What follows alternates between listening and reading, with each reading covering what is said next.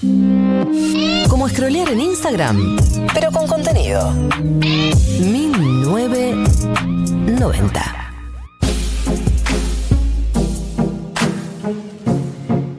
1518, esto es 1990, Martínez Lipsuk, María del Mar, Ramón Vélez, Galia Moldavsky, quien les habla, y nos meteremos en una columna que me apasiona porque quiero opinar de cosas, como siempre quiero opinar.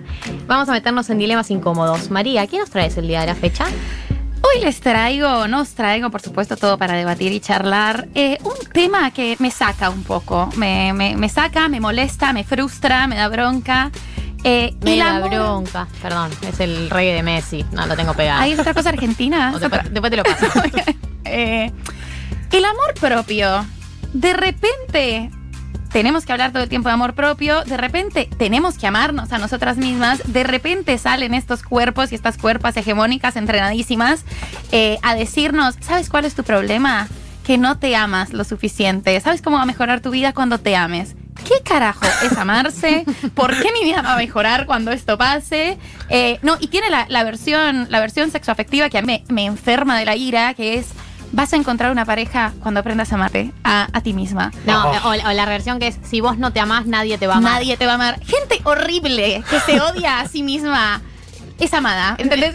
No solo eso, están en pareja todo el tiempo. Están en pareja todo odian. el tiempo y se odian con, con muchísima convicción. Y además, pero, ¿qué clase? O sea, ya les hiciste todo el trabajo a las personas que te tienen que amar. Me parece que si alguien te ama, tus amigues, tus vínculos, eh, es justamente con tus defectos y con tus carencias afectivas. O sea, ¿por qué te tienes que amar para que alguien te ame? No, para esa gracia, ya está, está, que nadie me ame si puedo hacerlo sola. Entonces, esto, este discurso del amor propio que me da tanta bronca, ahora tiene como la versión sobre el cuerpo que me da bronca y además me parece que es algo que es un discurso medio peligroso, que es un discurso que, creo que a veces retrasa un poco y que es un discurso que nos tenemos que cuestionar mucho. Y es bueno, es como si eh, lo que sucede con las corporalidades no hegemónicas y que lo, lo que nos sucede a las personas con nuestro cuerpo fuera una cosa personal, ¿no? Como no nos queremos porque es un problema que tenemos con el cuerpo. Y resulta que no, hay un sistema y hay una sociedad que privilegia unas corporalidades sobre otras, que, es, que excluye a unas personas que no caben en unos cánones de belleza. Entonces esta cosa de venir a decir que ahora la solución a eso es que vos te mires al espejo y te digas, me amo así como soy, es súper despolitizante. O sea, estamos dejando de lado que justamente ese amor o ese rechazo propio brota de una cuestión colectiva. Y estamos dejando de lado la cuestión colectiva. Y dejar de lado las cuestiones colectivas nunca está bien, mucho menos en algo tan importante como es el cuerpo, la exclusión y la violencia de algunas corporalidades. Eh, Así que con esto a mí me pone muy incómoda eh, y sobre todo, lo repito, me pone más incómoda cuando son las cuerpas hegemónicas. eh, las que dicen que esta es la solución a los problemas. No estoy en contra, no- no, por supuesto que no estoy en contra de que la gente se ame a sí misma y que, y que lo publique si es así, pero el problema es otro, es un problema social, es un problema de una sociedad patriarcal, es un problema de una sociedad gordofóbica y es un problema que sí le cuesta a otras corporalidades el acceso a trabajos, el acceso a ropa, como hay un montón de cosas que sí suceden que no se curan con amor propio. Eh, y por último, con esto, también creo que, la, imposición del amor propio como una cuestión feminista es medio, es medio compleja, porque quedamos ahí como, bueno, entonces ahora somos feministas y nos tenemos que querer así como somos. eh, y eso deja de lado todas las otras preguntas, pero además, qué sé yo, hacemos lo que podemos con el cuerpo. Eh, me parece que es una imposición difícil, es un mandato que- al que le tenemos que poner mucha atención, no se nos puede volver el nuevo mandato. eh, y hacemos lo que podemos con el cuerpo. Sí, sí, no. Yo comparto. También hay algo de la acumulación de mandatos, ¿no? Como que se empiezan a acumular. Eh, incluso los mandatos que vienen para desarmar mandatos, ¿no? De, de- o sea, esta- este discurso de quererte a vos misma, que en teoría de una persona que tiene buenas intenciones, ponele, es, su línea es eh, quererte a vos misma a pesar de los mandatos que te dicen que no te tenés que querer a vos misma porque no cumplís con los cánones.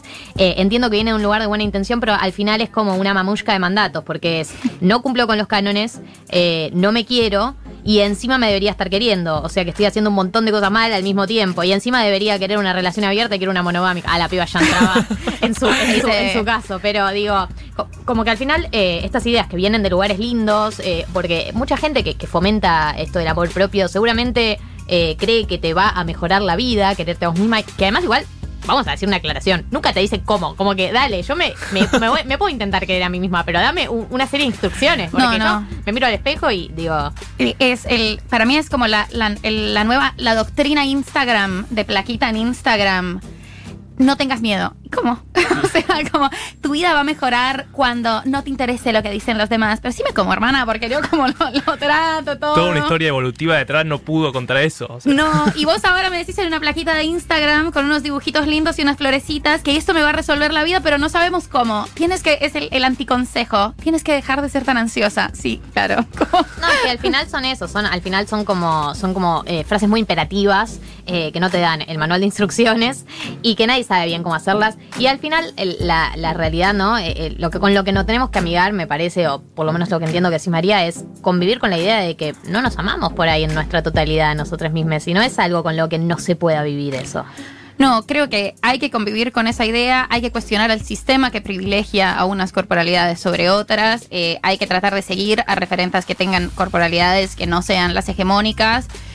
Y hay que entender que es- habitamos un montón de contradicciones, que las relaciones con el cuerpo son súper complejas, eh, que ojalá no le diéramos tanta bola al cuerpo, eso me, parece que es una, buena proyección, pero que eso también es difícil. Entonces, como entender esa, esa relación que no necesariamente es de, de amor constante y no olvidarnos de la cuestión colectiva y la cuestión política eh, que no se cura con amor.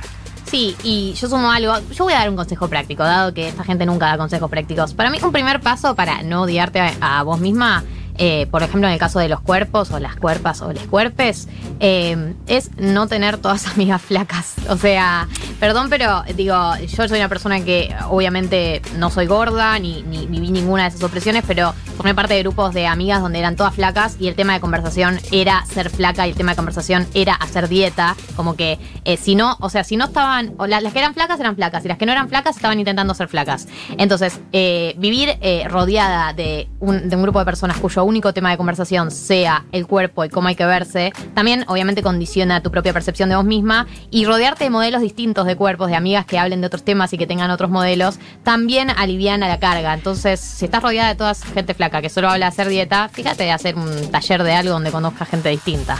Eso, eh, seguir a otras en las redes, o sea, las redes sí tienen, como si seguís personas de otras corporalidades, te va a aliviar un montón. Y yo empecé a hacer algo también como práctico con, con- con lo que vos decís. eh, en los grupos de, de amistad, de amigas, decir como, che, por favor no hablemos del cuerpo de la gente. Eh, no solo del, del- propio, sino por favor no hablemos del cuerpo de la gente. Y es una cosa súper rica, o sea, realmente es como un silencio hermoso de, ay, ¿qué es, qué es este sueño en el que no hablamos del cuerpo de la gente? Y me pasa cada vez que voy a Colombia y visito a mi familia, eh, que lo tengo que decir también, porque antes me la bancaba y ahora no me la tengo que bancar y no, no tengo ganas. Entonces, y como dice nuestra cortina, nosotros la pudrimos en la mesa familiar, eh, entonces por lo general cuando voy en los diciembres digo...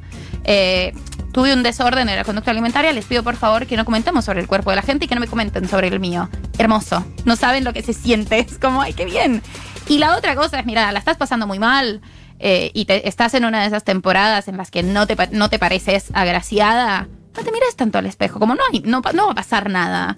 Y listo. Y ya está, como a veces es eso, no te, no te fuerces a mirarte y amarte. No, ya está. Déjalo, déjalo pasar y cuando te sientas mejor, mírate. Pero no hay que forzar nuestra relación con el cuerpo. Bueno, con esa conclusión hermosa y se cierra y consejos prácticos, porque eh, Dimos, la dimos data. dimos, dimos data. Eh, nos vamos a ir con un tema de Catriel y Paco Amoroso. El tema se llama Mi Sombra. Catriel y Paco es una dupla de trap, rap, eh, una mezcla de géneros súper interesante. Eh, siempre recomiendo escucharlos. Mi sombra no me.